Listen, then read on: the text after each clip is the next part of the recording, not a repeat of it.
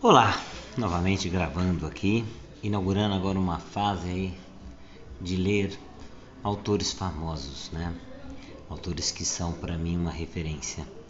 E vou começar nessa sequência dos próximos podcasts com uma grande referência, Clarice Lispector.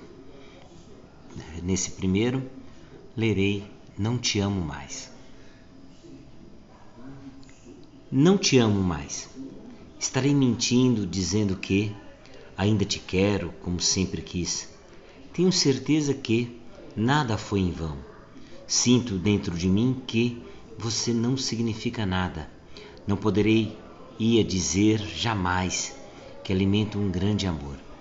Sinto cada vez mais já te esquecer. Jamais usarei a frase eu te amo. Sinto, mas tenho que te dizer a verdade. É tarde demais. Lerei agora de trás para frente para vocês verem como esse poema ele consegue transcender a ele mesmo. Não te amo mais. É tarde demais. Sinto, mas tenho que te dizer a verdade. Eu te amo.